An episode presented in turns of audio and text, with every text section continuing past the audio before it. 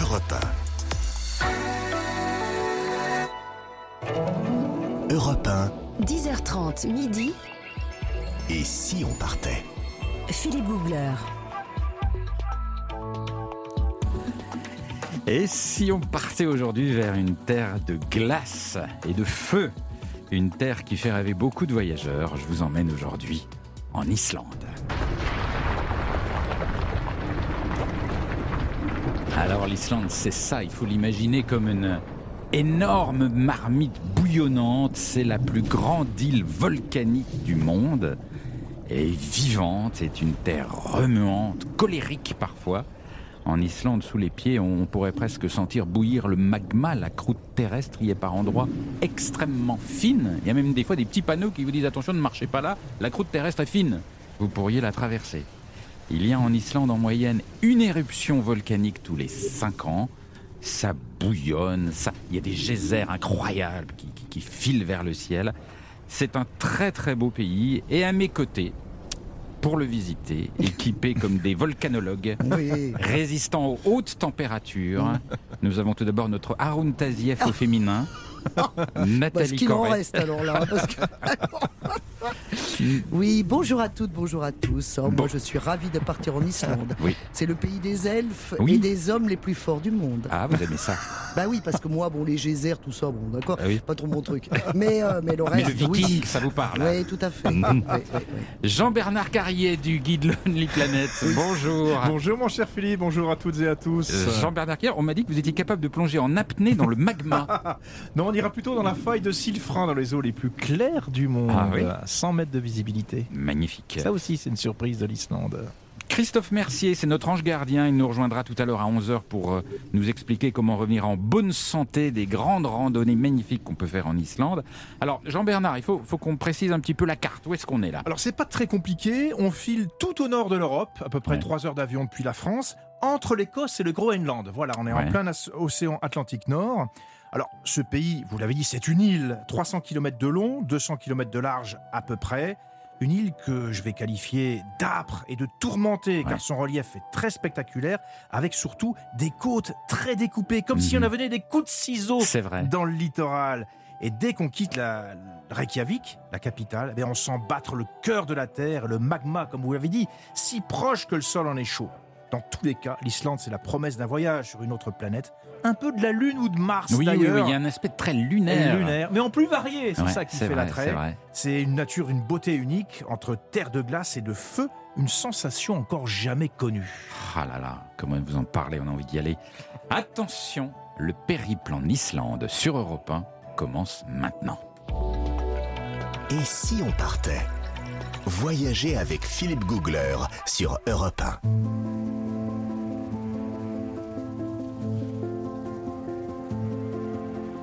En Islande, lors d'un tournage de l'émission Faut pas rêver, je me trouvais face à l'un des plus grands glaciers au monde.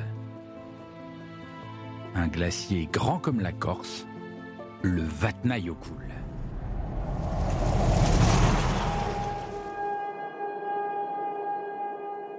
Un glacier gigantesque, une immense étendue blanche percée de crevasses profondes, avec des montagnes qui surgissent dans le lointain. Le spectacle est fascinant et l'épaisseur du glacier inimaginable. Par endroits, il y a 1000 mètres de glace, un kilomètre de glace à la verticale. Les chiffres donnent le tournis.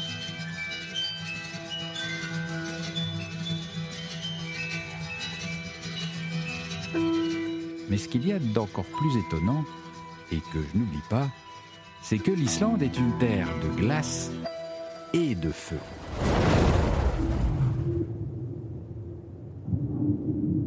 Et donc sous cet énorme glacier, il y a des lacs, des lacs sous-glaciaires, et sous les lacs, il y a des volcans, des volcans actifs. Quelque part sous la glace, il y a du chaud, du très chaud, qui mijote. En contemplant ce glacier, je ne vois qu'une immensité paisible. Il y a juste le son du vent. Mais j'imagine le pire. J'imagine une éruption volcanique.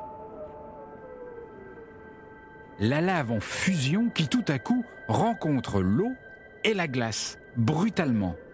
J'imagine le choc spectaculaire que cela pourrait produire.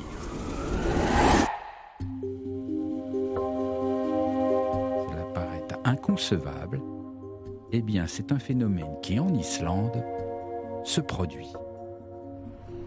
Ce phénomène a même un nom, c'est le Jökulhlaup.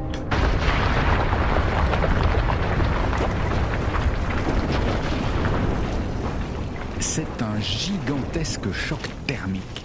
Il faut imaginer d'immenses panaches de vapeur qui tout à coup filent vers le ciel. Des torrents d'eau énormes qui surgissent brutalement, venant de partout et de nulle part, des coulées de boue monstrueuses. Toute cette eau provient des lacs et de la glace fondue brutalement. Alors vous pensez bien que lorsque ces masses d'eau phénoménales dévalent d'un coup, cela détruit tout. Cela détruit les routes, arrache les ponts, les lignes électriques. C'est extrêmement dangereux et c'est un chaos indescriptible. L'Islande est une terre de glace et de feu, mais c'est surtout une terre incroyablement remuante et c'est ça qui la rend fascinante. Europe 1, Et si on partait? Philippe Googler.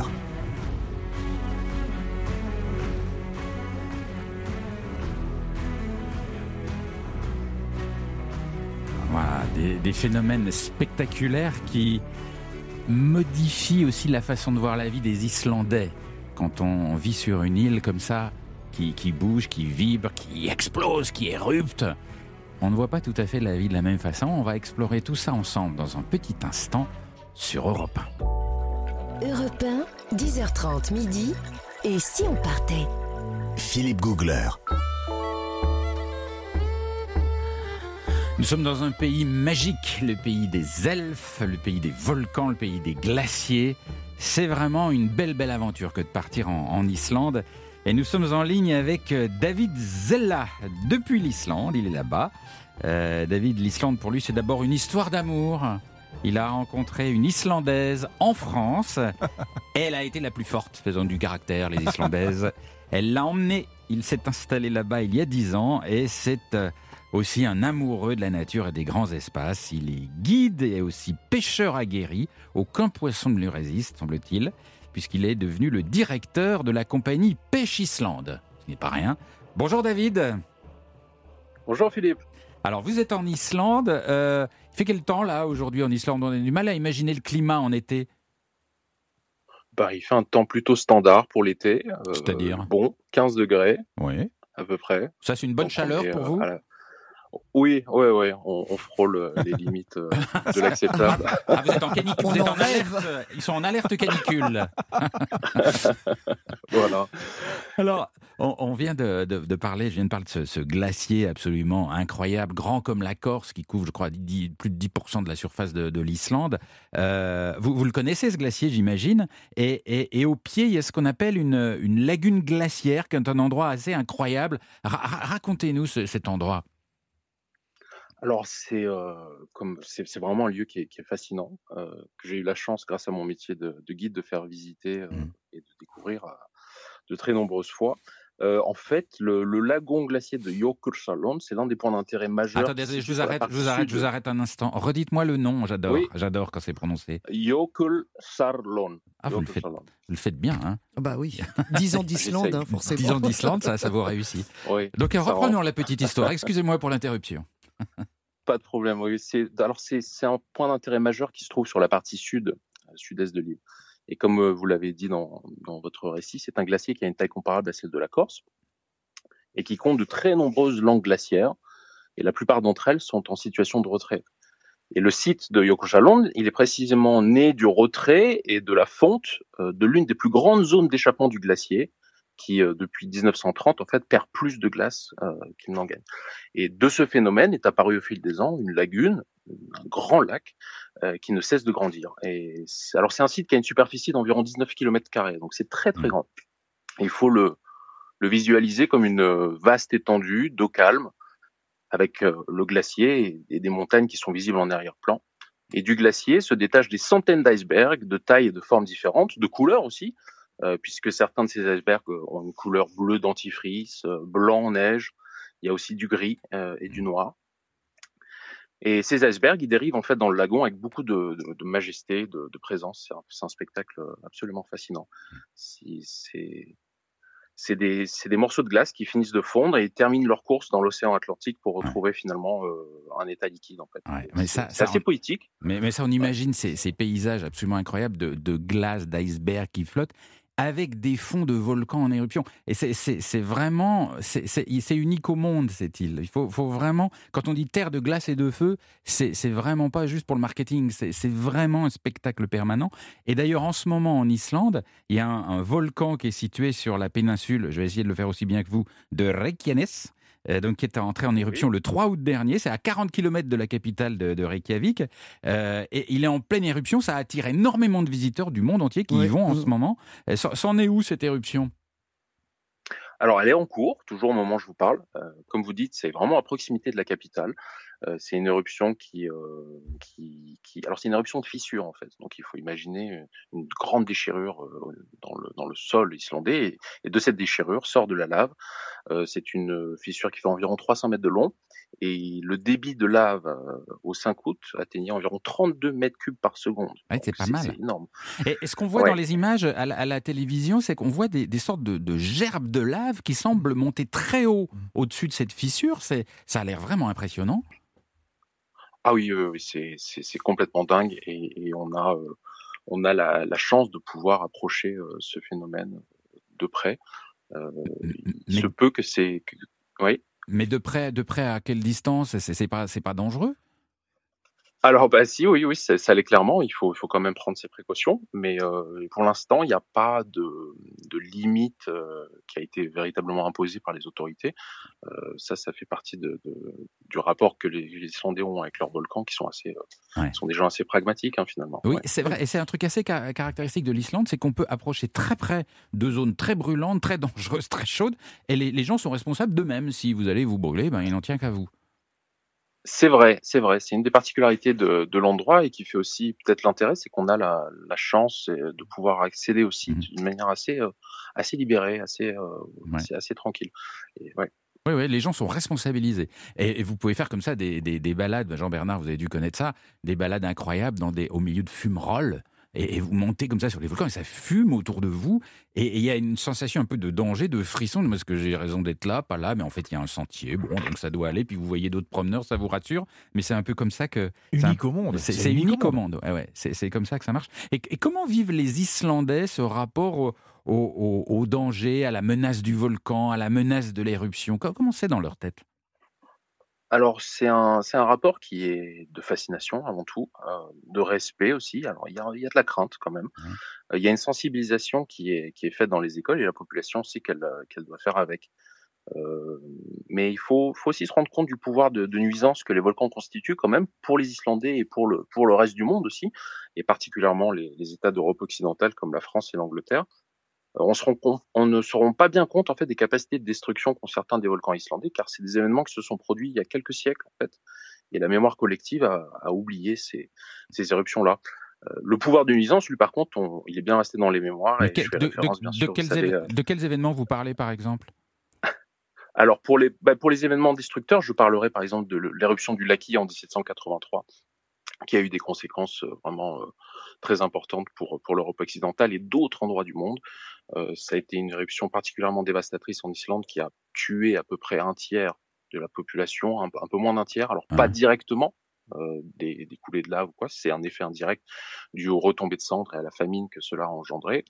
Mais pour, euh, pour l'Europe, ça a été des émissions de gaz toxiques pendant des, des mois et des années entières. Et on, les historiens s'accordent à dire que cette éruption, par exemple, a eu un, une sorte d'impact sur euh, l'avènement de la Révolution française. Ah oui? Pour dire que, que ouais. Oh, c'est dingue. Oui, oui, Et, plus récemment, on, se- Bah souvient tous oui, de, Ce, ce- ce volcan au nom imprononçable, que c'était un challenge pour tout journaliste de le prononcer, qui avait quand même paralysé tout le, tout le, le- le- le trafic aérien en Mm. plus en Europe. Voilà, voilà. Ça, Le- c'est le pouvoir de nuisance qui est, qui est bien resté dans les mémoires. ouais, ouais. Rappelez-nous le nom, juste comme ça. pour le plaisir. Alors, pour le plaisir, c'est Eyjafjallajökull. Voilà. Oh, mais Voilà. Comme vous le faites Ah, bien. est bilingue, hein, Ah c'est bah oui. incroyable. hein. C'est dingue. Attendez, refaites-nous-le encore une fois, juste pour le plaisir.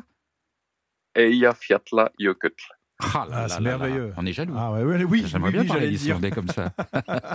Alors, donc, euh, donc, on a compris que l'Islande, ça, ça fumait, ça bouillonnait, ça éruptait, ça glougloute. Il y a des boues brûlantes, il y a des geysers. Et, et- et ce qu'on ne sait pas trop, c'est que c'est une source d'énergie pour les Islandais. C'est-à-dire que l'eau chaude là-bas, ça coûte pas cher. C'est vrai. Alors, comme vous avez dit, ça, c'est vraiment euh, une île qui, qui bouille. Il y, a, il y a 130 volcans et cratères, dont une trentaine d'entre eux sont actifs, et c'est une des manifestations, voilà, et pas des moindres, du cœur hein, diablement chaud du, sous-sol islandais. Et comme vous dites, les Islandais, ils ont su capter depuis longtemps cette énergie euh, géothermique. Et alors, elle compte pour 30% de leur part euh, du mix énergétique islandais, le reste étant principalement produit par l'hydroélectrique, mais on se sert de, de cette chaleur pour se chauffer. Ouais. Euh, et, et, et de façon, et vraiment, c'est pas cher du tout. Et il y a, et il y a- moi, je me, je me rappelle, j'avais une fois, j'avais vu une espèce de. J'étais, on se promenait dans la campagne, il y avait une douche au milieu d'un champ, et c'était une douche d'eau chaude. On pouvait y prendre une douche gratuite. Ouais. Et il y a- il y, a de l'eau chaude Oui. partout. Il y a de l'eau chaude, ouais, quasiment partout. Ouais, ouais, ouais. Et il paraît qu'ils ont l'eau du robinet la plus pure du monde. Alors ça, vraiment, quelle chance. C'est vrai ça? C'est vrai, c'est vrai. Et voilà. Oui, c'est vrai, je confirme. Non, c'est une terre, c'est une terre très sympa. On, on continue notre exploration dans un petit instant avec les découvertes de Nathalie Corée et notamment d'un animal absolument dingue dont on ne sait peu de gens savent qu'il existe et qui se mange. Vous allez voir ça. À tout de suite sur Europe. 1. Europe 1, 10h30 midi. Et si on partait? Philippe Googler. Nous voyageons dans un pays incroyable aujourd'hui, la terre de glace, de feu, de volcans, de geysers et d'animaux étranges. Nathalie Pas Corée. que, il n'y a pas que du geyser dans la vie. Philippe, David, notre invité, donc aujourd'hui, est pêcheur. Oui. Et évidemment, l'Islande, c'est aussi le, le pays de la pêche miraculeuse, osons Évidemment. le dire. Parce que là, vous vous trempez, trempez la main, hop, crac, des Mais là, poissons. vous avez la main un peu gelée quand même. Oui. Même s'ils exportent quand même 90% de leur pêche, ils en mangent. Alors là, la rascasse, du colin. Mais non, Nenni, ce n'est pas de ça dont je vais vous parler évidemment ce matin. Je vous ai mitonné un plat totalement insolite pour nous, certainement pas pour David. Car évidemment, Philippe, vous qui avez parcouru le monde entier, la soupe de homard ou le steak de baleine, tout ça, c'est déjà vu. Oui. Voilà. Non, alors là aujourd'hui, écoutez, moi je dis toujours il faut tout goûter. Alors pour être poli et parce qu'on n'est jamais à l'abri d'une bonne surprise, bah là, là, là, là, on le sait, là la surprise va être terrible. Je vous ai préparé du requin fermenté. Alors, ça s'appelle du oui, oui, le oui, c'est un mets de choix, Philippe. Ouais. C'est une partie du requin qui a été durcie par un procédé de fermentation et mis à sécher pendant 4 à 5 mois. Vous allez voir, c'est une régalade. Alors préparez-vous quand même un petit shot de Brennivin qui est un alcool de pomme de terre, hein, parce que sinon ça passera pas, je vous préviens. Alors, euh, certains décrivent d'ailleurs ce plat comme euh, la chose la plus abjecte qu'ils aient jamais Ah, mais goûtée. je- oui. Voilà, hein, j'ai goûté, je confirme, c'est c'est absolument. ignoble. C'est le goût le plus puissant, je crois, que Voilà. j'ai jamais goûté. Alors certains disent c'est comme de l'urine solide, comme si on avait une idée de ce que c'était que l'urine solide, Euh, évidemment. non. Bilurine liquide. Voilà. voilà. Alors, euh, alors qu'est-ce qu'est Coco? Alors, d'abord, on va déjà se trouver un requin du Groenland. Oui. Parce que c'est un requin très particulier, je vais vous l'expliquer. Donc, on va évidemment, malheureusement, tuer cette pauvre bête, on va le vider, on va le désosser, enfin, plus correctement, on va le décartilager. Mm. Ça présage Ouais, c'est un vrai. truc déjà Ouais, atroce. déjà. Alors, la chair de requin va être divisée en grands morceaux, elle, elle va, être, elle va être lavée et enterrée sous du gravier ou suspendue à deux chambres, deux ambiances, hein, c'est comme euh, vous le sentez. Cette viande, euh, dans un premier temps, va être laissée à pourrir entre 6 et 8 semaines, euh, voilà, et ensuite, euh, on va la euh, déterrer, la laver et la sécher dans une cabane, bien sûr, prévue à cet effet pendant 2 à 4 mois. Alors évidemment, ne faites pas ça chez vous. Alors vous allez me dire, mais pourquoi?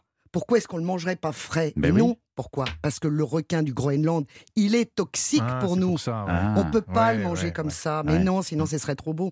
Non, parce que figurez-vous qu'il n'a pas de voie urinaire. Alors, bon appétit si vous êtes à table. Il n'a pas de voie urinaire, donc en fait, lui, eh ben, euh, en fait, il sue son pipe, son pipi, son- comment on dit Il sue ses, il sue ses urines, c'est-à-dire que c'est par euh, capillarité, vous voyez que ça. Qui baigne dans son urine, c'est ça que vous non, en fait, il, le- bon, il le sort par les pores. Ah, voyez, Par les pores de sa peau. Voilà, c'est ça. Donc ça, c'est très toxique. Ah. Ça, c'est vraiment pour nous, il faut absolument pas le manger parce que, euh, alors que quand ça fermente, quand ça pourrit, voyez-vous, on élimine l'acide de la chair et ça rend sa digestion plus facile. Alors évidemment, au bout de ces quelques mois où il a bien séché, etc., là, on va enlever la peau qui est devenue dure. Et là, qu'est-ce qu'on voit? Une chair étincelante, toute blanche. Mm. Et c'est là que le plus dur arrive. Il faut le manger. Alors, c'est à l'apéritif, découpé en petits cubes. Et là, eh bien, écoutez, c'est un grand bain d'ammoniac, osons le dire. Oui, c'est vrai. Ah, vous, vous en avez mangé. Alors, Ouais, comment vous trouvez le truc Ah vous ben c'est alors au début vous Oui. mettez vous mettez le truc blanc c'est effectivement un petit carré blanc que vous mettez dans la, sur la langue C'est un carré parce qu'on vous l'a découpé en petits morceaux. Sinon, Absolument. vous pouvez faire des tranches, hein, si tout vous préférez. Oui. mais en tran- vaut mieux y aller à mollo par Oui, petits bouts donc c'est un petit peu genre apéricube vous voyez Voilà. donc vous le mettez sur la langue et euh, au début c'est un peu fondant vous dites bon finalement on vous avait prévenu que ça allait être une catastrophe donc vous êtes très méfiant vous dites bon non ça va Attention. et puis tout à coup c'est une tempête qui se lève dans la bouche.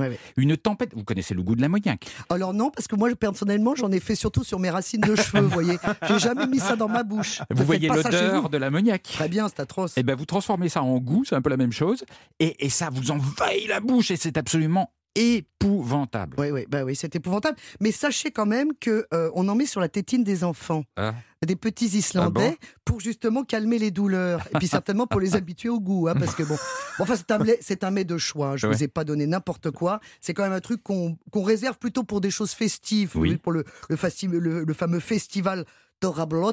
Je ne sais pas du tout prononcer en islandais, je suis désolé. Certainement David va nous le prononcer bien, bien mieux que moi. C'est salé au milieu de l'hiver. Ouais. Ça ravigore. hein. N'oubliez pas votre petit shot d'alcool pour faire passer le goût. parce que Ouais. C'est atroce. C'est atroce. David Zella, vous êtes en direct avec nous depuis l'Islande. Est-ce que vous en avez mis sur la tétine de vos enfants? Euh, Non, non, j'ai pas osé quand même. Euh, mais euh, mais pour, pour nos groupes, c'est c'est au menu toujours. On a, on a ça parmi les autres spécialités. Vous savez, vous avez- aussi les, les testicules de mouton en gelée. Oui. euh, puis Ah. puis il y a la raie putréfiée aussi. La raie, la raie putréfiée. La ça, raie putréfiée, Oui, parce que le testicule Oui. de bélier, c'est un petit Bah, peu c'est- bon. c'est- surfait. Les testicules de bélier en gelée, c'est voilà, c'est ragoûtant, mais la raie putréfiée, en fait, c'est un peu comme le requin, mais si vous recommandez un shot de Brenivine pour faire passer le requin, là, il faut la bouteille pour la raie. Ah oui, Pour faire passer, pour faire passer ça. Non, Ah, mais il y a toujours pire. Oui. hein. Moi, moi, je voudrais savoir pourquoi est-ce que les Islandais, David, euh, mangent ces trucs absolument épouvantables Qu'est-ce que c'est que cette histoire C'est traditionnel. C'est traditionnel, c'est une question d'histoire aussi dans un pays qui a compté très peu de ressources et à des périodes où, euh, où- où le moindre apport en, en énergie et, et en matière en matière grasse était, était la bienvenue, était le bienvenu. Donc euh, il fallait faire avec euh, avec, euh, Et avec puis, ce qu'ils pouvaient trouver. et- est-ce qu'il y a un côté aussi, euh, si tu manges ça, t'es un homme, un côté viking? Un petit peu, oui, oui, c'est vrai. Oui, Ouais. Oui, on Ouais. peut dire ça. Ouais. Mais tout le monde, tout le monde mange. Il y a aussi vraiment des enfants, effectivement, le mangent aussi. Bon, non, mais les Non, mais enfants. on mange mais des enfants. Comment ça Non, on mange pas des enfants, Ah, les enfants en mangent. Oui, ça c'est vrai. Non, mais les enfants qui ont goûté ça Ah oui, dans non. leur vie, enfin, ils- ils- leur goût est déformé à vie, c'est c'est pas possible. Moi, je pense que leur odorat et leur goût sont déformés à vie. Absolument. David, vous restez avec nous euh, depuis l'Islande. On continue à explorer ce pays après les infos de 11h. À tout à l'heure. Europe 1, 10h30 midi, et si on partait Philippe Googler. Et nous voyageons dans un pays magnifique aujourd'hui. Nous sommes en Islande, la plus grande île volcanique au monde. On a bien compris que c'était une marmite chaude bouillonnante. Euh, c'est l'endroit où les, les plaques tectoniques s'affrontent. Vous avez la plaque qui supporte l'Amérique, la plaque qui supporte l'Europe et l'Asie. Les deux se rejoignent à cet endroit, s'affrontent. Et c'est un des rares endroits sur Terre où elles s'affrontent en surface, donnant naissance à tous ces phénomènes volcaniques absolument spectaculaires. Euh, Il y, y en a qui disent que là-bas, la croûte terrestre est si fine le magma si proche que l'on peut entendre battre le cœur de notre planète. Je suis avec toute ma petite bande de baroudeurs aguerris. Il y a Nathalie Corée qui nous a parlé dans la première demi-heure d'un délicieux requin. Oui, alors là, c'est le, les plaques tectoniques, mais de l'estomac, moi, chez c'est moi vrai, plutôt. c'est là j'ai entendu mon cœur battre, mais dans mes intestins, vous voyez. Un requin épouvantable à manger qui a des goûts d'ammoniac. À Et- Carl. Et puis euh, Jean-Bernard Carrier du guide Lonely Planet est avec nous également. Mais on ira prendre l'air, le grand air pur, de manière un peu particulière tout à l'heure. Et frais. Et frais. Être bien frais, couvert, quand même, en général, couvert hein. aussi, ouais. Euh, Jean. Mais chaque fois, je vous appelle Jean, mais tous les jours, je fais. Je sais pas pourquoi. Je ne sais pas. Jean-René. C'est un, un mystère. Je sais pas, tous les jours j'ai un nouveau prénom. Euh, Christophe, C'est merci, merveilleux. excusez-moi, je ne sais pas pourquoi j'ai ce réflexe absurde. Et mon cher Christophe, vous, vous êtes notre, notre ange gardien en plus, vous voulez notre C'est bien. gentil, hein, franchement. Vous Euh, voulez nous Merci Philippe. Nous Si- on l'appelait Saint-Christophe, Mais c'est Saint-Christophe, Oh ouais, c'est ça. C'est le patron des voyageurs. bah, c'est pour ça. Eh C'est une bonne idée. Donc Saint-Christophe, vous voulez notre bien et vous allez nous expliquer comment revenir en bonne santé. Bonjour d'Islande. Philippe, bonjour à tous. Eh bien aujourd'hui on va marcher d'un Et bon à toutes. et à toutes. Oui, Oui, pardon. merci. Bonjour Philippe. Je recommence. Bonjour Philippe, bonjour à tous Faites et attention à parce que vous toutes. avez Madame Tape Dur en face. Hein, ça, J'ai ça rigole pas. Capello.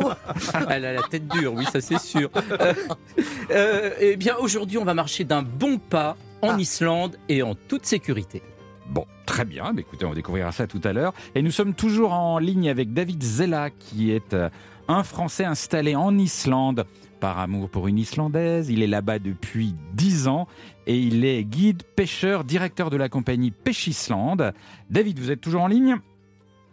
Toujours là. Ouais. Alors, il y a, quelque chose que j'aimerais vous demander, c'est que l'Islande, euh, quel est pour vous le, le meilleur moment pour y aller? Parce que euh, on se dit que l'été, ça doit être plus agréable, les jours sont longs, etc. Il fait beau, mais en même temps, on imagine une terre d'hiver avec de la neige, de la glace, du froid. Donc, on se demande si on ne devrait pas y aller l'hiver, et on hésite.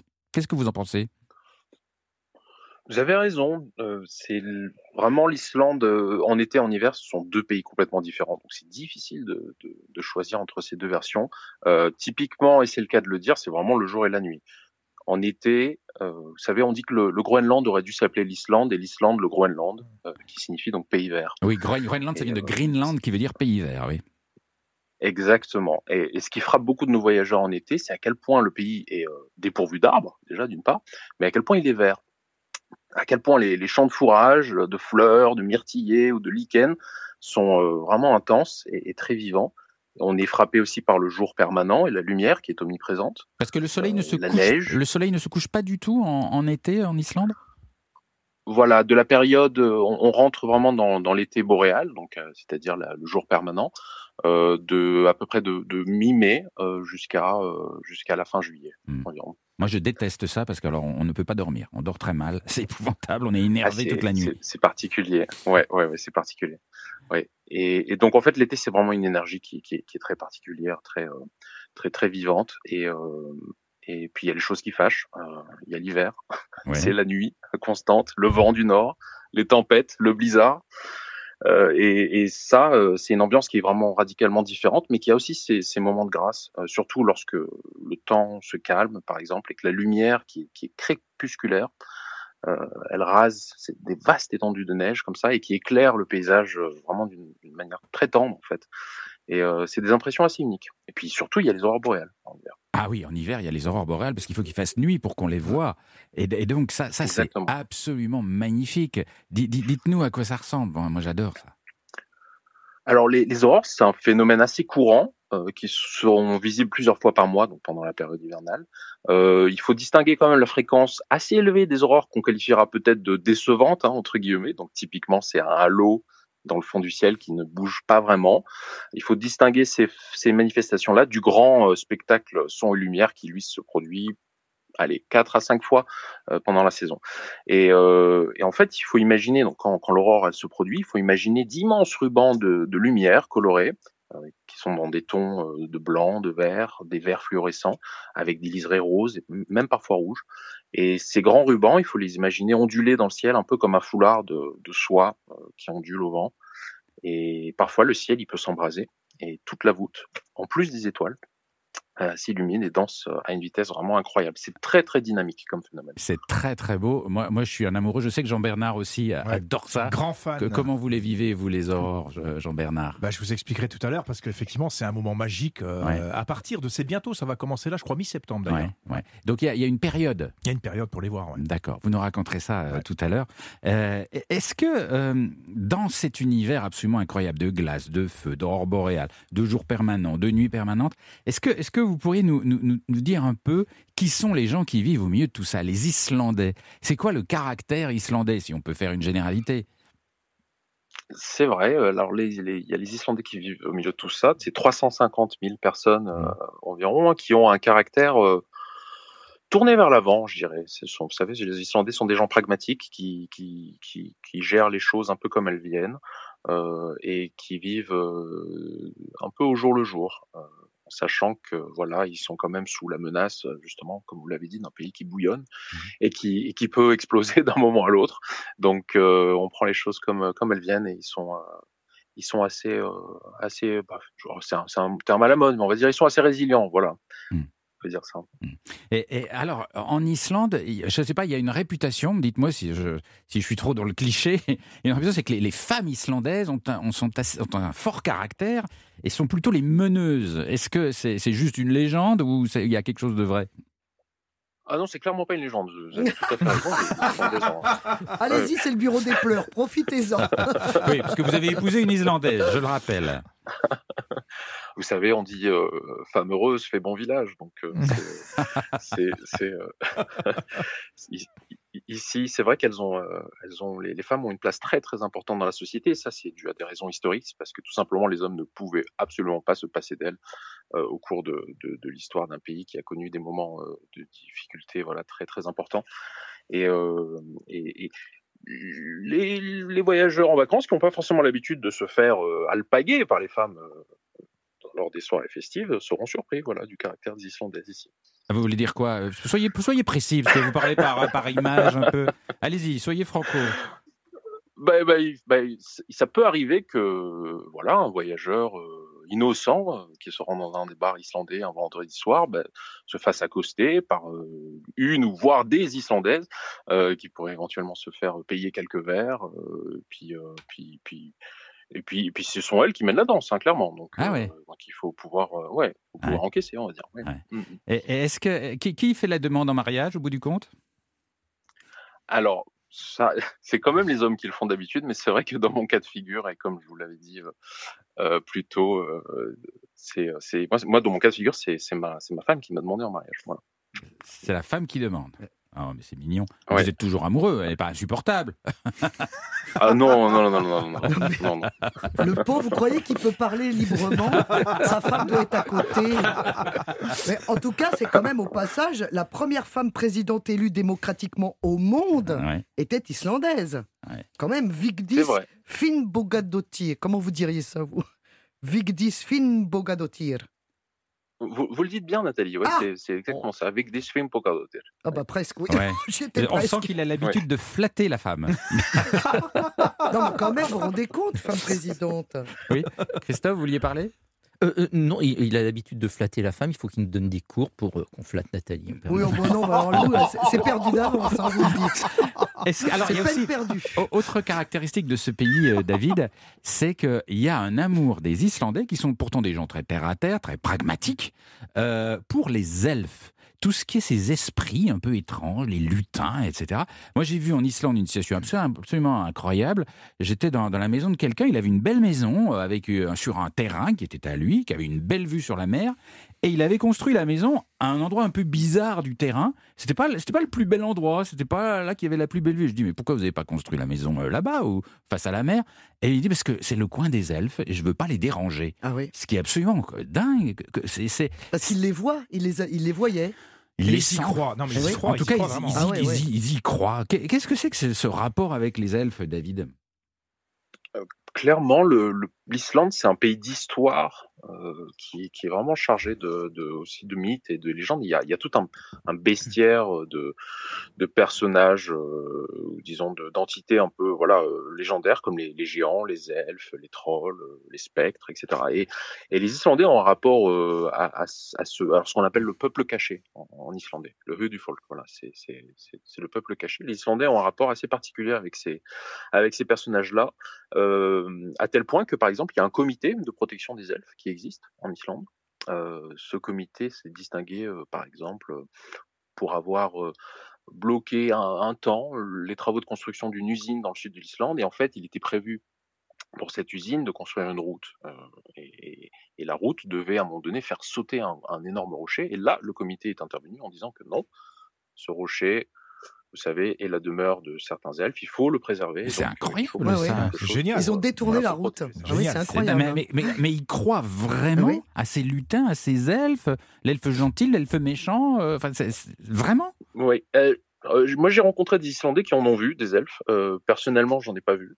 Mais euh, je crois qu'il faut, il faut, il faut se laisser, faut se laisser transporter. Il faut, il faut savoir que le, le pays a quand même une, une force euh, un peu mystique. Hein, le paysage, Mhm. vous savez, quand vous êtes dans ces espaces désolés, avec des Tellurique. lumières incroyables. Ouais. euh, oui, oui, ça a une force très particulière. Et donc, on, on comprend qu'on arriverait très facilement à, à sentir euh, des choses, voir au mieux et, et imaginer, euh, voilà, pour, euh, pour, pour le reste. Très Donc, bien. euh, Merci Ouais. beaucoup, euh, David. Vous restez en ligne avec nous pour euh, nous raconter euh, votre Islande. Et puis, dans un petit instant, sur cette terre d'aventure incroyable, on se demande bien ce qu'a pu vivre Jean-Bernard, qui vit toujours des aventures extraordinaires. Il nous racontera ça dans un tout petit instant sur Europe 1. 10h30 midi. Et si on partait? Philippe Googler sur Europe 1. Et nous voyageons sur ces terres mystiques, ces terres volcaniques, ces terres glacées. Nous sommes en Islande aujourd'hui sur Europe 1 jusqu'à midi. Tous les jours un grand voyage sur Europe 1 chaque matin. Et c'est le moment de l'aventure extraordinaire de Jean-Bernard Carrier du guide Lonely Planet. Qu'est-ce qui vous a fait vibrer là-bas? Quelle aventure avez-vous pu mener? Bah, écoutez, pour moi, l'Islande, c'est la terre des grands espaces. Oui. Et j'avais justement envie de réveiller l'homme libre qui est en moi, Philippe. Parce qu'il était endormi Non, mais là, j'avais envie d'exacerber cette, euh, ce trait de caractère. Et franchement, l'Islande, c'était vraiment le Ah pays oui. idéal Ouais, pour ça. Je voulais pas être tenu à un programme, je voulais pas de réservation d'hébergement, euh, je voulais une logistique la plus simple possible, je voulais circuler au gré de mes envies avec un minimum de contraintes, Oh bah, je voulais tout simplement improviser en fonction de mes ressentis, puis bien sûr aussi en fonction de la météo. Alors je me suis tourné vers une, une façon de voyager sur place. Comment? Le naturisme. Ça, Là, c'est comme ça, il y a original. plus de Non, c'est plus pragmatique que ça. J'ai loué un van aménagé et je suis parti à l'aventure pendant deux semaines. J'ai testé la van life. Je La sais, c'est à la mode aujourd'hui. C'était il y a quelques années. J'ai loué un voi- j'ai loué un van aménagé. Ah, Il a un gros moteur, votre Alors, van, hein. le van, c'est à la fois une voiture et une maison, et je voulais voir ce que ça donne dans ce pays. Et franchement, Mais c'est quoi la différence entre un van et un mobilhome? Alors, la van, c'est plus petit, c'est beaucoup plus petit qu'un mobilhome. Voilà, ça, c'est déjà une énorme différence. Et il y a plusieurs types d'aménagement. On- on- je vous expliquerai ça tout à Mais l'heure. c'est les fameux combis VV là qu'on avait oui, quand c'est on une était sorte jeune. de combi VV, exactement, Oui, c'est exactement. bien, c'est Alors bien, pour ça. découvrir ce pays, c'est génial. Et j'ai j'ai fait ce qu'on appelle un road trip pendant deux semaines, une immersion totale dans ce pays. Accompagné de qui? J'étais seul. Parce que la liberté, pour moi, c'était aussi de vivre ces paysages-là en matière, de manière totalement solitaire. Alors, les moments Est-ce que les Islandaises je- J'en ai pas vu dans les paysages que j'ai vus. Ah. Regardez, le matin, par exemple, le rituel du café. Ouais. Le matin, c'est quelque chose d'exceptionnel. Quand un on est tout seul devant, devant sa machine à café, c'est d'un poétique. Non mais, enfin, ah, ah, je puis, le voyage. non mais je le comprends parce que devant des paysages d'Islande, c'est ça doit être dingue. Et là, ça ça, doit être dingue. transperce euh, les, les pores de la peau. Et puis, la fameuse lagune glaciaire dont on a parlé avec Ouais. David, le Jökulsárlón. Je me suis arrêté, vous savez quand? Au soleil couchant cette Ouais. fois-ci. La lumière rasante du soleil de minuit. Il n'y a plus personne, tous les touristes sont partis. J'étais seul. J'ai sorti la petite table de pique-nique, petite plage de galets noirs, et face à moi, j'avais ces blocs de glace qui dérivaient comme des mini-icebergs avec des formes fantasmagoriques, tous ces jeux de couleurs de cette lumière du soir, ce soleil de minuit. Mais ça, c'est une expérience incroyable qu'il faut Ah. avoir vécu. Et vous étiez bien. Une fois. Mais j'étais, j'étais au paradis. Il y avait une sorte d'extase mystique qui peut vous prendre. C'est pour ça que ces histoires d'elfes, franchement, j'aurais pu les voir là, ces elfes. Vous les avez ressentis? On ressent quelque chose qui est, euh, qui est quelque chose de l'ordre du surnaturel dans ce genre de paysage. Et ça, c'est vraiment incroyable. Un autre euh, endroit aussi qui m'est resté euh, de, de manière permanente, c'est la route entre Höfn et Egilstavir. C'est à l'est du pays, c'est toute la côte est. Et cette fois-ci, je, au volant de mon van, à travers les vitres, je voyais défiler des fjords somptueux, Oui. tous plus beaux les uns que les autres. J'avais l'impression d'être au cinéma, Oui. en roulant à 50 à l'heure, tout simplement. Parce ces que c'est l'autre pays des fjords. C'est l'autre pays des fjords. Et j'étais tout seul en conduisant euh, sur ces routes qui décrivent des méandres assez impressionnants. D'un côté, la montagne, de l'autre, l'océan. Et c'était des expériences euh, extraordinaires que l'on peut vivre justement par cette façon de voyager. Est-ce que vous êtes allé vous baigner dans des sources chaudes? Alors justement, là Ah là, les aussi, fameuses. Ouais. Au pied du Landmannalaugar, c'est encore un, un énorme glacier. Eh bien, il y a des sources chaudes naturelles et j'étais tout seul, pareil, pour profiter de ce site-là. Donc, je, on gare le van, on descend. On se met nu ou pas si on en a envie. Alors, a vous étiez personne- nu ou pas? Oui, j'étais nu à ce Ah ouais, moment-là. bah ça voilà. c'est très intéressant. C'est vrai que c'était, c'est la pépite du récit en fait. hein. C'est on y est, ça y Et est. je me suis immergé dans ces eaux à 40 degrés, tranquillement, et tout autour. 40 degrés, mais vous vous 40 brûlez pas? degrés Non, non, ça va, 35-40 degrés, et tout Ça va autour. pas, mais on se baigne pas dans 40 Et degrés. tout autour. Vous êtes cuit? Et tout autour, vous aviez les glaciers, les montagnes. Bon, 35, hein, c'est pas Ouais, bah, 40. C'est pas pareil. En fait, il était, il était seul, il était complètement suicidaire. Il voulait- Mais oui. Non, non, non, non, il est en train de s'exhiber avec tous les petits elfes autour. Mais est-ce qu'il faut pas alterner froid et chaud? Il n'y a Ça, pas une petite source Alors, froide après pas oui. là, là où j'étais, c'était pas possible de faire. Mais ensuite, vous, vous faites un petit pique-nique. Alors, pas avec le- le- la viande dont vous avez dit, pas avec Du du, du requin. requin fermenté, ça va pas. Prenez d'autres types de, euh, de produits. Mais là, mais c'est des expériences incroyables à vivre. Et ça, le van permet de découvrir ces endroits-là de manière exclusive. Moi, je serais quand même parti avec quelqu'un, quand même. J'étais tout seul au bout d'un moment, non? Non, mais ah, ça fait fonctionner l'imaginaire, c'est Ouais. ça qui est Mais bien combien aussi, de justement. temps 12 jours. Ah, Vous quand pouvez même, aller. ouais. Vous pouvez faire une semaine, euh, deux semaines, euh, enfin une semaine minimum quand même, mais c'est une formule de découverte qui, est, qui est franchement pas mal. Mais, mais c'est un pays qui s'y prête Oui, de toute façon. absolument. Il se prête à la méditation, il se prête au retour sur soi. Ouais. Oui, Parce j'aime que bien ce côté méditatif, exactement, exactement. Et puis c'est qui- très sécure, donc ça, Voilà. ça Ah, aide aussi. complètement. Il Ouais, est complètement sécurisé. David, vous êtes avec nous depuis, depuis l'Islande. C'est vrai que c'est un pays où, où la solitude n'a n'a pas tout à fait le même sens. On, on a envie, devant ces spectacles absolument magiques, d'être seul. Et, et- et pas négativement. C'est pas un rejet du monde, c'est juste l'envie de, de se ressourcer, de contempler. Je confirme, vous avez, vous avez vraiment raison.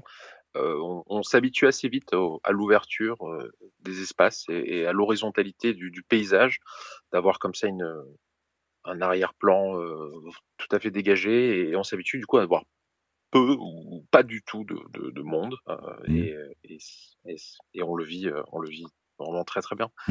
Et, et moi, je me rappelle, de, c'était, je me retrouvais, moi, j'ai pas fait 12 jours comme vous, hein, j'aurais peut-être pas tenu, Jean-Bernard, mais euh, j'étais tout seul dans une zone volcanique où tout le sol était noir. Donc c'était Mm. pire que sur la Lune, c'était la Lune vraiment noire, sombre.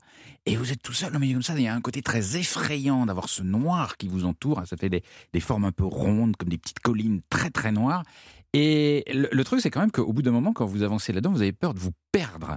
Parce que, parce que tout se ressemble. Et euh, c'est pas dangereux, on peut pas se perdre, David, quand même, dans ces endroits quand on est tout seul. Clairement, vous faites référence aux, hautes terres d'Islande qui, euh, qui restent l'une des, des grandes et dernières étendues euh, sauvages d'Europe. Et là, vous, vous avez des paysages qui, qui sont assez intimidants, effectivement, quand vous vous retrouvez dans, des champs de lave entièrement noirs euh, où la roche est torturée. Et, oui, là, de, se retrouver seul et pris, par exemple, dans des conditions climatiques dangereuses, font que vous pouvez être dans de mauvais draps. Donc, il faut quand même faire attention. Il faut quand même faire attention.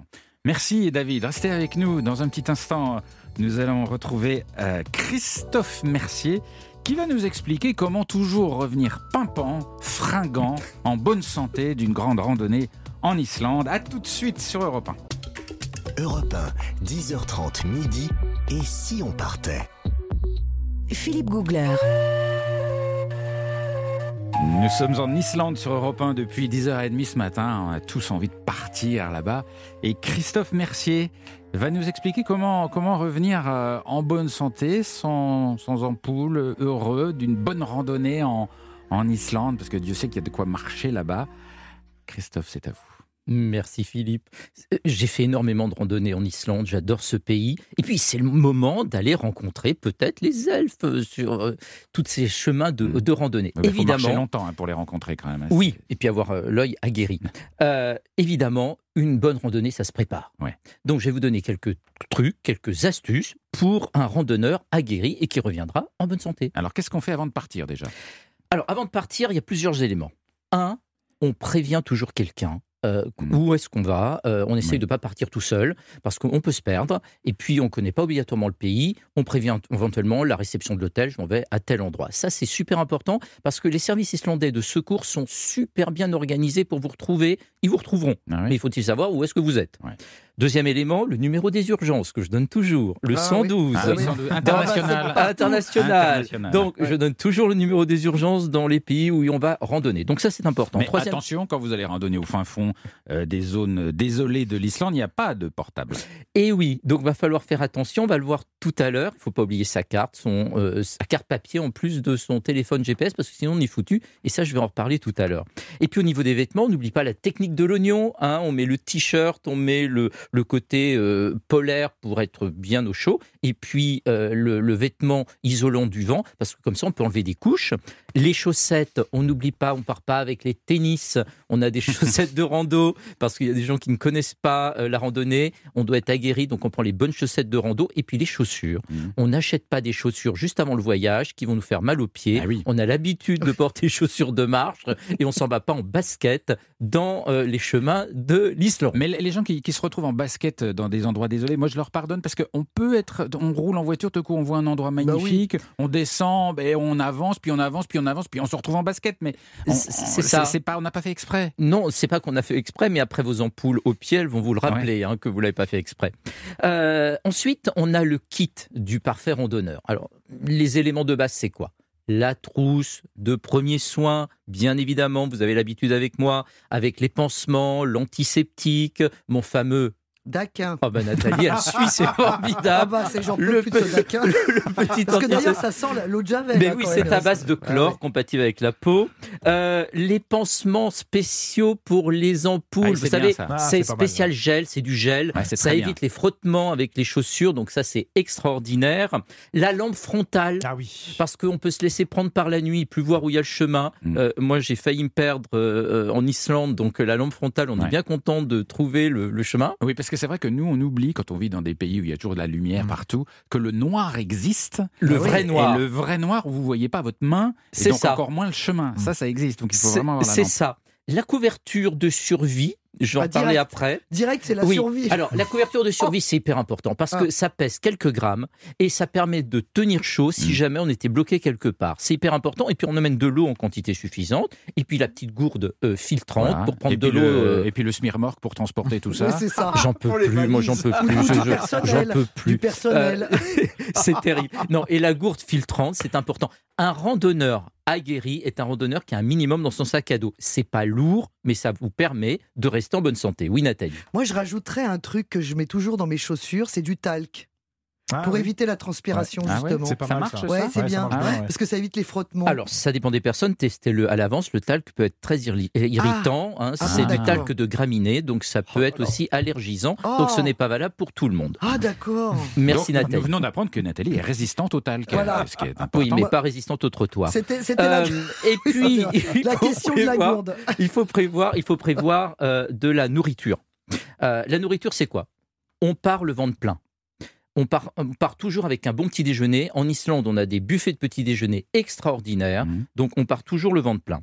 On emmène euh, des aliments énergétiques. Ça veut dire quoi? Ça veut dire on emmène euh, des euh, fruits oléagineux. Ça, c'est important. Vous savez, des noix, des noisettes, euh, du gras. Et en Islande, les Islandais, ils ont toujours du gras. Ils ont les poissons gras, ils ont de l'huile le matin de foie de morue, ils ont du gras. Donc, on emmène du gras parce que le gras, ça permet de fabriquer du sucre et donc de tenir sur la longueur. Et Ouais. puis, si on a le petit coup de fouet, eh bien, on emmène des barres énergétiques avec du sucre Petit rapide. coup de mou, vous voulez dire? Un petit, oui, si on a un petit coup de, fou, de mou, on Petit emmène. coup de fou.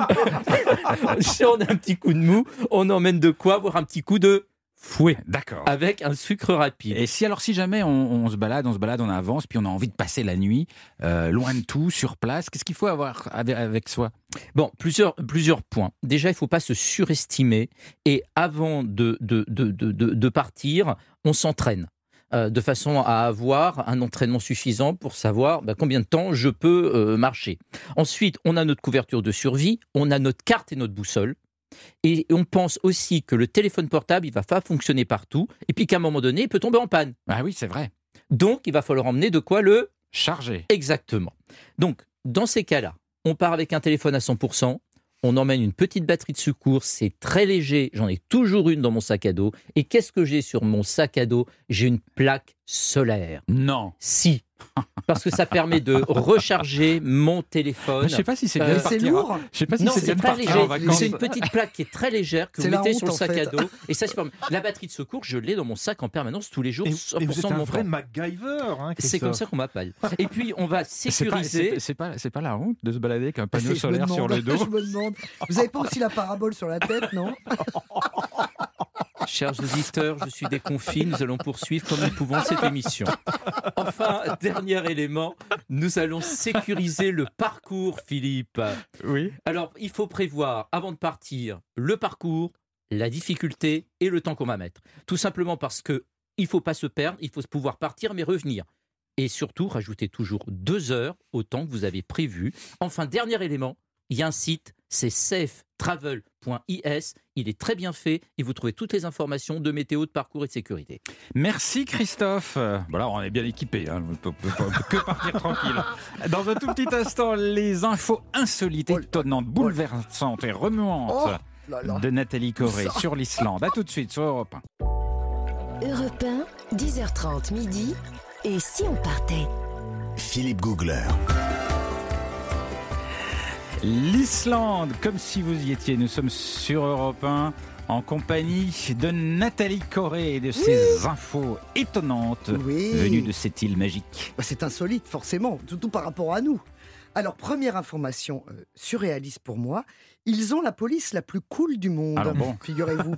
oui, bah, c'est-à-dire qu'avec 5 homicides par an, c'est déjà trop, mais enfin bon, et relativement peu de cambriolages, figurez-vous que la police n'est pas débordée.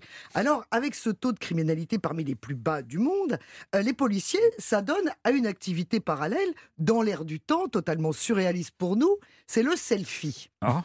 Alors, figurez-vous, alors il y a 682 policiers hein, en 2021, moi j'ai pas les chiffres de 2022, vous m'excuserez, pour 350 000 habitants, comme nous l'a dit notre invité tout à l'heure, quand même pas beaucoup. Et c'est vrai qu'ils font des selfies, alors de toutes sortes, hein, déguisés en lapin, euh, le Mais des- selfie fausse moustache. Mais des selfies d'eux-mêmes ou des D'eux-mêmes. Ah d'accord, ok. De Donc la ils police. se prennent en photo, Ouais. alors en activité, en famille, à la cantoche, selfie au bureau, euh, selfie fausse moustache. Enfin, c'est- imaginez ça aujourd'hui chez nous. Mais c'est qu'ils que- s'ennuient en fait, non Bah, C'est-à-dire qu'ils sont, ils sont, ils ont surtout un site Instagram qui est, mais alors, qui, ce sont des stars. Ah bon? Alors moi, je me dis que c'est l'image parfaite de la police de proximité, c'est-à-dire tout le monde les connaît et vraiment les gens demandent à faire des selfies avec les policiers. Ah oui. Imaginez ça chez nous, c'est formidable quand même. Bah oui. Non, c'est vrai que voilà. En plus, c'est une police quand même qui est qui est non armée. Hein, faut le savoir. Donc euh, c'est parmi une des, des, des seules du monde qui n'est pas armée. La seule euh, police unité qui est armée chez eux, c'est l'unité d'élite qu'on appelle la Viking Squad. Hein, Ils ont de l'humour eux, visiblement. oui, oui. Ah, puis alors eux, ils sont lourdement armés. Par contre, Ouais. là, ça rigole pas. Ah oui. Bah oui. Alors écoutez, on leur souhaite vraiment que ça dure, que voilà, que, que ça, ça reste comme ça le pays le plus sécurisé du monde. Alors, autre chose totalement surréaliste, alors là, je vous demande de, vous concentrer. hein. Alors, vous euh, coupez les moteurs, vous débranchez les fers à repasser, vous m'écoutez. Figurez-vous qu'en Islande, il n'y a pas de nom de famille. Ah, Alors, ah oui, oh là là. voilà. Ah oui, Ah, ça, là là compliqué. C'est Très affaire Alors- très Alors, compliquée s'il vous plaît, je vais essayer de vous expliquer. Je l'ai expliqué à un gamin de 6 ans, il a compris. Alors, Oui, bon, mais il alors, était supérieurement intelligent. Alors, exactement. Vous avez tous un prénom. Oui. Bon. Oui. Votre père avait un prénom. Oui. A ou avait. Bon. Vous êtes bien le fils ou la fille de ce papa. Oui. Du prénom de ce papa. Bon, bah voilà. Eh ben, voilà. espère. C'est le patronyme. C'est-à-dire que en Islande, vous mettez votre prénom, puis le prénom de votre père accroché avec un suffixe son pour les fils, dotir pour les filles. Ce qui nous donne, moi je m'appelle Nathalie Corée. Bon, en France. Si je pars en Islande et que je suis islandaise, parce Mhm. qu'il n'arrivera pas, bon, ça peut jamais. arriver, ça peut arriver. Je m'appellerai donc Nathalie, Paul qui est le prénom de mon papa, Paul Dotir. Donc je m'appelle Nathalie Paul Dotir. Ah, Et donc plus du tout Corée, voyez. non, Le nom de famille disparaît. Je sais pas si on y gagne ou on y perd. Alors, hein, ben, je- c'est-à-dire que, oui, alors surtout le problème, c'est que, évidemment, euh, eh ben, il, faudrait prier pour que votre prénom soit pas trop usué, usuel et votre papa non plus, parce que sinon, il y a Bah oui, pléthore. Mais il y en a Eh beaucoup. ben, c'est alors. ça le problème. Et comment on différencie Ah les bah gens alors justement, donc dans les agendas, par exemple, on met souvent la profession à côté. Voyez, parce que comme ça, ah bah oui, Ouais, parce que ça si vous, permet avez- de- si vous êtes le fils, si vous Philippe, vous êtes le fils de Michel ou de Pierre, eh ben évidemment vous êtes euh, euh, Pierson, mais Ouais. alors il y en aura plein. Et des Ah. Philippe Pierson, il y en aura peut-être plein. Vous voyez Ça le doit truc. pas être pratique dans les répertoires. En revanche, Ah sur les Philippe alors- Pierson, animateur radio, il n'y en a pas beaucoup. Voilà, c'est ça. Ouais. Mais en tout cas, Björk, par exemple, qui est la chanteuse islandaise co- connue dans le Ouais. monde entier, qu'on adore, totalement inclassable, moi j'adore, Ouais. elle s'appelle Björk Gudmundsdottir. Donc on peut se douter qu'elle est la fille de Gudmunds. Ah oui, oui. Je, prononce très mal, je m'en excuse euh, auprès d'elle évidemment. Ouais. Donc, vous voyez, c'est- très simple en fait. Vous êtes la fille de votre papa ou le fils de votre papa, Ouais. du prénom de votre papa. Vous voyez, vous avez compris? Ouais, j'ai compris. Vous voyez, c'est beaucoup plus clair quand je vous l'explique. c'est pas mal, c'est pas mal. Mais c'est très, c'est très amusant parce que c'est vrai qu'alors, évidemment, se pose le problème du mariage. Alors là, peut-être qu'effectivement, notre David va pouvoir nous expliquer si sa femme a pris son nom ou pas. Parce que est-ce qu'elle a gardé son nom de jeune fille? Est David, vous êtes en ligne avec nous depuis l'Islande. Comment ça s'est passé? Oui. Elle a, elle a gardé son nom de, de jeune fille. Euh, mes enfants sont des Davidson. Et, euh, et, et- mais elle, elle avait un nom de famille. Euh, Elle est- elle est été à la fin, de- donc. Oui. Voilà. Euh, non, non, non. Elle a un, pré- elle a un nom autrichien. Donc, Ah bon mais, euh, oui. enfin voilà. Oh, ça Mais pas-. Mais, alors, Je vous remercie de votre aide. mais donc, donc, donc vous, vous, vous avez, vous, vous avez gardé votre nom David Zella et votre femme a gardé son nom de femme islandaise, si j'ai bien compris. Et D'origine Voilà, autrichienne. voilà, c'est ça. ouais. Dans l'état civil islandais, une fois qu'on est marié, on n'a pas de. On- les, les femmes ne sont pas du tout tenues de prendre le nom de, de leur époux. En revanche, les, les fils de David s'appellent Davidson. Vous Ouais, c'est dingue. voyez, c'est Voilà, très amusant. Mais c'est vrai que des- alors, mais des Davidson, il donnait à avoir des. Eh des, ben, des c'est ça le pagailles. problème. Voilà, c'est ça. Imaginez le coursier, imaginez le, le postier qui Ouais. doit vous chercher. C'est un enfer. Mais du coup, comment vous différenciez vos, vos fils des autres Davidson, euh, David? Alors, avec leur prénom, en Islande, souvent, euh, chaque prénom a un deuxième prénom qui est associé. Ouais. Et c'est vraiment un prénom qui reste euh, usuel. C'est pas, euh, c'est pas comme dans le cas de- des prénoms français où vous savez, vous pouvez avoir euh, Pierre, Marie, Jacques, Jean, Ouais, euh, Alain, ouais. Georges. Euh, et, et donc, c'est grâce à ce deuxième prénom qu'on peut différencier Ah, euh, aussi, d'accord, ok. Très tel bien. Islandais d'un autre. Très bien, très bien. Ah oui, c'est quand même une voilà. particularité C'est très géniale. hein. très Sacré spécial. gymnastique, hein. Mais vous sacré allez voir, dès que vous voyez Dottir, c'est la fille d'eux. Et, et hop, et Son, c'est le fils d'eux. Voilà. Alors, autre particularité, le cheval. Mhm. Le cheval islandais. Ah là là, il est beau. Il est robuste. Il est robuste à tous les climats déjà, parce que vous l'avez dit tout à l'heure, c'était quand même pas facile. Ils vont partout avec leurs petites pattes. Euh, ils passent les obstacles naturels sans broncher. Ils sont un petit peu petits de tête. Alors je le dis doucement parce qu'ils sont très susceptibles. C'est vrai que pour nous, ce serait un petit peu des poneys. Mais on le dit pas. Hein, on le dit pas. Mais surtout, ils ont quelque chose que les autres races n'ont pas. Ils ont le tlot. C'est quoi? C'est-à-dire que c'est un pas qui n'existe pas chez nous. Nous, on a trois pas. On a le pas Mm. hein, pour le cheval. On a le pas, on a le trot et on a le galop. Oui. Eh ben eux, ils ont le tolt. Et comment c'est Qu'est-ce que j'ai dit tout à l'heure? J'ai dit le tlot, non. Le tolt. Le tolt, eh ben c'est alors c'est génial pour les cavaliers qui ont mal au dos parce qu'en fait, c'est comme une marche rapide. Mais ça va très très vite. Hein. Mais du coup, il n'y a pas de saut, il n'y a pas de secousse. Mais comment un cheval peut avancer sans secousse? Je vois Bah, pas très si, bien. parce qu'il il glisse ses pattes. C'est une technique. C'est le seul cheval qui fait ça au monde. C'est comme Vous un vous rendez cheval, compte comme s'il avait des patins à glace? Exactement. Alors, il y a des gens qui, qui, qui pratiquent ce, ce, ce- pas et qui disent qu'ils ont l'impression de, de glisser sur un Ah tapis volant. Tiens. Ah, mais c'est génial. Mais regardez, mais regardez des compétitions formidables. Alors, en revanche, c'est un animal donc qui est totalement préservé en Islande. Interdiction de mélange avec une autre race. Il n'y a Ah. pas d'autre race. Et s'il part à l'étranger faire une compète, il n'a plus le droit de revenir. Ah, c'est un sacrifice, quand même, hein. Ouais. Hein non, mais il va y avoir de la consanguinité. Mais non, surtout, non, non, on le, on le, on êtes le garde tel quel. Oh, ça vous fait ni chaud ni froid, vous êtes vraiment sans cœur. Vous vous rendez compte quand même que c'est une des races les plus pures du monde, elle est complètement isolée depuis un millénaire. Enfin, c'est quand même quelque chose de pas banal. Bon, alors écoutez, bon, ma dernière information, je pense, va beaucoup plus vous passionner. Malheureusement, enfin bon, c'est comme ça. Euh, alors, euh, il y a un musée unique au monde également. Euh, Il y a beaucoup de choses uniques au monde. hein. C'est à Reykjavik, c'est le musée du phallus. Ah, Ah bah oui, non, bah écoutez, Philippe, bah oui, mais c'est comme ça, c'est, c'est- ça se visite, hein, c'est pas moi euh, qui l'ai a Il y a- y, a inventé. différents modèles Comment Alors- se- Il y a plus que différents modèles. Ah bah ça, là, les garçons, ah, gna, gna, gna, ça rigole. Bon. Alors c'est, c'est un, c'est, un curieux, c'est un cabinet de curiosité en fait. Euh, euh, alors évidemment, tout le monde parcourt ça en gloussant. hein. Ça, ça rigole, bah, il y a un petit sourire en coin, ça rigole. Mais c'est vraiment la fonction, c'est une mission d'éducation. Il y a beaucoup de scolaires qui y vont. Éduquer à quoi? Bah, bah, aux différences justement de, de, de, de- De quoi mais, du- mais de, de la chose. Arrêtez, vous n'arriverez pas à le dire. Non, écoutez, arrêtez. Il y a 286 spécimens biologiques exposés. hein. Donc il y a de l'animal. Il y a voilà, tous les animaux existent et tous les toutes les Ah, formes. c'est pas que les humains. Mais non, c'est pas les Ah, humains. je croyais que Oh c'était que les là humains. Non, mais vous l'avez pas dit. Ah bon, j'ai pas dit que c'était Non, des animaux Non, Je crois que Tous les mammifères. tous les mammifères. Tous les mammifères, oui, exprès. oui, oui, ça fait oui. partie des, des circuits touristiques. Évidemment, il y pas a y été. Christophe. Oui, oui, j'y suis bien. allé, bien sûr. Bah oui, il a mis ses gros godillots, il est allé.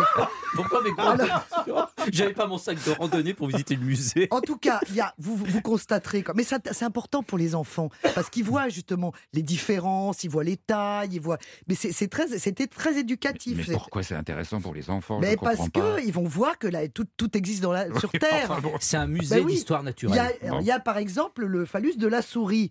Il fait 2 mm par rapport au gigantesque cachalot qui lui fait 1m70 et 75 kg de chair. C'est dans du formol, là, vous inquiétez pas. mais non, mais vous vous rendez compte? Et alors, il y a une chose très intéressante. J'ai vu une collection d'os de pénis de raton laveur. Oh, doit Alors, oui, c'était très intéressant. Déjà, il a un os, hein, bon déjà. Et alors, c'est tout fin avec un petit bout coudé. Et euh, l'os de raton laveur, vous savez, parfois, on en fait des boucles d'oreilles ou des pendentifs. Ah bon? Et ben, maintenant, vous saurez, si on vous offre un pendentif long et légèrement coudé, vous pouvez vous demander si c'est pas un os de raton laveur. Je savais que j'arriverais pas à enchanté, Philippe. Non, mais écoutez, il n'y a rien qui vous intéresse. Mais Je sais si, pas quoi vous mais on est, raconter. on est suspendu à vos paroles. Oui, bah, c'est pas partout, c'est- c'est c'est- c'est un unique au monde. Moi, je Merci. trouve des trucs uniques au Mais monde. oui, Non, mais oui, mais oui, mais oui, mais oui, mais je, je, je connaissais pas, c'est- c'est c'est dingue. Merci Nathalie. connaissait. Merci Nathalie. Avant de découvrir les bons plans de Jean-Bernard Carrier du guide Lonely Planet, on écoute Jungle Drum d'Emilia Torini sur Europe.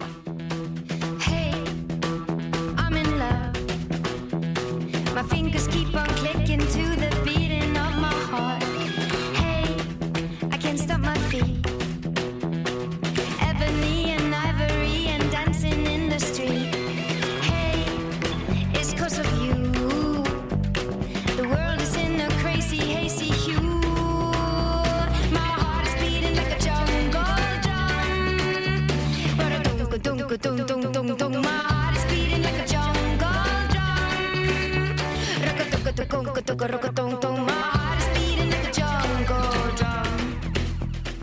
Ça c'est rigolo ça.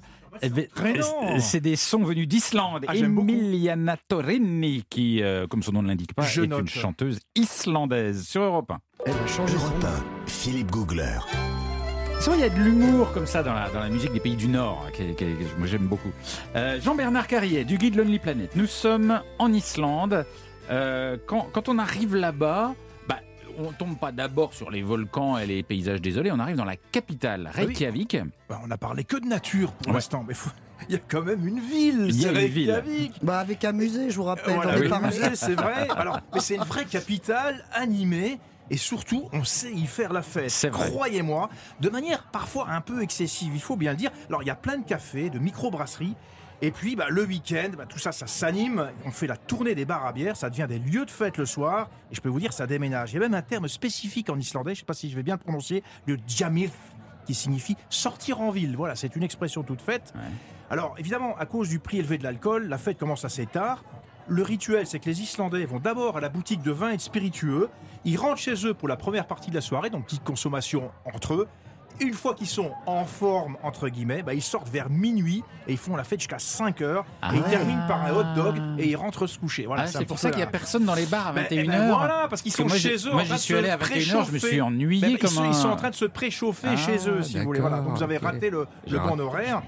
Et alors, plutôt que de passer euh, la nuit dans un bar précis, bah, ils progressent de bar en bar. Voilà, donc c'est une façon de. Et plus les heures passent, plus les inhibitions tombent. Et c'est effectivement certaines Islandaises peuvent entrer en scène, puisqu'on l'a dit, elles sont assez libérées. Mais arrêtez avec ça. Mais oh c'est un, c'est un homme qui vit en Islande qui nous l'a dit, Nathalie. Oui, mais Ben bon. oui, c'est une Bon. information de David. marié. Voilà. Alors, quand euh, on arrive en Islande, on arrive à Reykjavik, la capitale, est-ce que on peut très vite, sans euh, faire des kilomètres, euh, vivre un, un choc naturel Est-ce qu'il y a une Euh, façon de vivre l'Islande rapidement et facilement Et bien sûr, on va au Lagon Bleu. Ah oui, Ah, bien oui. nommé. incontournable. Alors évidemment, c'est le site le plus touristique du pays. Vous serez oui, pas mais tout c'est- seul. ça vaut le coup quand même. Voilà, c'est envie de retourner un peu à la civilisation. Alors, euh, c'est à l'Islande que la Tour Eiffel est à Paris, évidemment. Mais alors, qu'est-ce que c'est que le Lagon C'est une grande piscine géothermale. Ouais. Vous imaginez un champ de lave toute noire avec un bassin d'eau turquoise Ah au oui. milieu de Ouais. ce champ de lave noire. La consistance est un peu laiteuse. La température, Nathalie, 38 degrés. Je pense Ça, que ça vous bien. ira. C'est on sera mal. bien cuit. Il y a des tourbillons de vapeur partout. Alors, le rituel, c'est qu'on s'enduit de boue de silice blanche Elle a des vertus adoucissantes et exfoliantes. Il y a plein de sels minéraux, donc c'est un vrai petit bonheur pour se requinquer, Ouais. soit après avoir fait la tournée de, de l'île, soit avant de partir pour se donner de l'énergie. Ouais. Et on se croirait vraiment dans un autre monde au lagon bleu. Absolument, parce qu'on se baigne vraiment dans des coulées Non, de c'est lave. génial. hein, C'est extraordinaire. Coulées de lave, ouais. Et alors, on est dans une eau à 38 et puis l'air est à euh, 10, 12 et c'est c'est vraiment super Non, chouette. non, très belle expérience. Et c'est et c'est même génial, quand on arrive en avion, en, en général, la chambre d'hôtel n'est pas prête, et c'est souvent l'endroit où on va pour se reposer du voyage, pour commencer. euh, En le- attendant que la chambre soit prête. Exactement, Ouais, c'est génial. On prend une douche quand même avant, oui, non Oui, avant Oui, et après. avant et après. Et Vous avez la, la silice sur vous, il faut l'enlever. Oui. Voilà. Il y a, il y a d'autres endroits qui sont peut-être un petit peu moins touristiques et on peut. Alors, on- Alors oui, parce que là, le lagon bleu, c'est vraiment l'incontournable. Mais il y a, y y l'équivalent dans le nord du pays, ça s'appelle Mi- Mivatn Naturbath, ce sont des bains naturels. Alors là, c'est pareil, mais là, sauf que vous serez tout seul. euh, et au, tout autour, vous avez des, euh, des volutes blanches, des rayons orange. Euh, c'est un monde imaginaire. Là, vous pouvez en profiter de manière un peu différente. Euh, L'eau est un peu plus chaude, là. ça va jusqu'à 50 degrés dans les bains, donc là, il faut faire attention. bah, Et puis surtout, il y a des baies vitrées tout Ouais. autour, ça vous permet aussi de profiter du spectacle de la nature tout autour. Ah, et ça, Voilà. c'est chouette. C'est Très très, chouette. C'est très une des ouais. plus belles expériences à faire Ouais. en, en Islande. C'est vivifiant et euh, pour le corps et pour l'esprit. Vivifiant à 50 degrés. Voilà. si, parce qu'on prend une douche froide après. Ah voilà, Comme le ça. sauna, c'est ça. Chaud froid. Ah voilà, c'est bien. Alors, je dis une des expériences les plus, les plus extraordinaires parce Je que vous vois la plus extraordinaire, la voilà maintenant. passion. Ah, c'est les aurores boréales. Ah, on, bah a un- oui. on en a un petit peu parlé tout à l'heure. Bah, parce qu'en fait, il n'y a pas qu'en Laponie. On a toujours l'impression des, des- des aurores boréales en Laponie. Mais non, l'Islande, c'est l'un des meilleurs endroits au monde pour observer ces sublimes voiles colorées comme des draperies qui enflamment les nuits islandaises. Bah, c'est un vrai feu d'artifice silencieux avec ses lumières vertes, blanches, violettes et rosées. Et en Islande, ça commence bientôt, mi-septembre. Donc, vous pouvez déjà euh, prendre vos rendez-vous sur place. Alors, bien sûr, attention, c'est pas garanti à tous les coups parce qu'il y a un calendrier lunaire. Il faut pas y aller quand c'est la pleine lune parce qu'on les verra moins. Il faut aller, comme vous l'avez dit, à l'écart des villes pour éviter toute pollution visuelle. Il faut un ciel bien dégagé. Et puis un petit peu de patience. C'est pas une science exacte. Les aurores boréales se méritent. Alors, Mm. il y a aussi une expérience que moi j'aime bien, vous le savez, j'aime bien aussi les, ce type d'hébergement. Bah, c'est, euh, il y a un hôtel bulle en Islande. Vous dormez à l'intérieur d'une bulle transparente. C'est, la chambre, donc vous s'échauffez évidemment, vous êtes en pleine forêt. Mm. Vous avez l'impression de dormir à la belle étoile dans la forêt et au-dessus, vous avez les aurores boréales. Ah, ça, c'est bien. Ah ça, c'est bien Ça, ça. c'est bien. Ça, c'est le must. Parce que je dois dire que euh, attendre une aurore boréale quand il fait euh, moins 5 ouais, ou ouais, moins non, c'est 10 pas très agréable, pendant ouais. des heures dans Ouais. la nuit, et à un moment, on se dit bon bah finalement, je la verrai pas et c'est pas grave. C'est cher la bulle? Ça fait à peu près 150 euros. La nuit, oui. Ouais, la nuit, ouais. Mm, D'accord. C'est un petit Non, non, mais budget, mais ça. Il mais faut, se- il faut se je l'offrir au moins une ouais, nuit, ouais, au ouais, moins ouais, une nuit. Un petit sacrifice à faire ailleurs Ouais, ouais. et on consacre ce budget à cet hôtel bulle. Pour, pour vous, les paysages les plus spectaculaires, c'est où, Jean-Bernard? Bah, encore une fois, c'est le même que le vôtre. le fameux glacier du Vatnajökull que vous Eh avez présenté dans votre récit, la plus grande calotte glaciaire du monde en dehors des pôles. Alors moi, ce que j'ai fait, c'est que j'ai survolé dans un petit avion. Oui, je sais, Nathalie, c'est pas très écolo. mais enfin, après le combi VV, alors on en est. Parce que quand on est d'en haut, on voit en fait les rivières de glace qui serpentent sur le sol volcanique Ouais. et cendreux. Ça fait comme des longs cheveux, des longs finalement, des longs filaments, pardon, à l'intérieur de, ce- de cette calotte glaciaire. Et ça, c'est franchement exceptionnel. Et puis en hiver, si vous voulez, si vous voulez découvrir ce glacier du Vatnajökull en hiver, ben, il y a des grottes de glace. Ça fait des cavités toutes bosselées aux abords du glacier. En fait, c'est des grottes éphémères parce que chaque année, il y en a des nouvelles. Les autres disparaissent parce qu'en été, l'eau, elle fond. Elle creuse ces tunnels, ces grottes dans la calotte glaciaire. Et donc, en hiver, on a ces paysages surréalistes avec une lumière bleue, des formes, des textures, les parois sculptées. Et là, franchement, ça aussi, c'est une expérience hivernale. Absolument. En Islande. Ça, ça fait très, très, très envie. Les Merci. grottes du glacier Merci beaucoup Jean-Bernard. David, vous êtes toujours en ligne depuis l'Islande avec nous. En, en, quelques- en une seconde, vous êtes un pêcheur passionné. C'est quoi l'avantage de la pêche en Islande? Vous avez, En trois secondes. En trois secondes, Oui. c'est de pêcher dans des endroits qui sont préservés et, et entièrement exclusifs. euh, et surtout de très très beaux poissons. Euh, le saumon, la truite et de l'omble. Votre, votre record de, de poisson de, de taille de saumon Cette, cette année, c'est un saumon de 89 cm. À Oh, battre, Pas euh, mal. Pas ça mal, devait pas être mal. bon, ça. Pas mal, pas mal. Merci beaucoup, euh, David. Je rappelle que vous êtes le directeur de la compagnie Pêche Islande, un Français parti en Islande par amour et qui visiblement est parti pour y rester pour longtemps. Merci les amis de ce beau voyage qu'on a fait ensemble dans ce pays vraiment magnifique. Vous vous qui nous écoutez, un jour l'occasion de partir là-bas, faites-le. Ça, va aussi marquer euh, votre vie. À suivre dans un petit instant euh, Europe Midi avec euh, Raphaël Dévolvé. On va le retrouver dans quelques instants. Nous, on vous donne rendez-vous demain pour un autre très beau voyage. Alors ça, c'est un voyage à la fois dans l'espace et dans l'histoire. Et, et là aussi, il y a du mythique et du mystique. Oh. Nous partons chez les Incas. Nous partirons au Pérou. À demain et d'ici là, n'oubliez pas de rêver.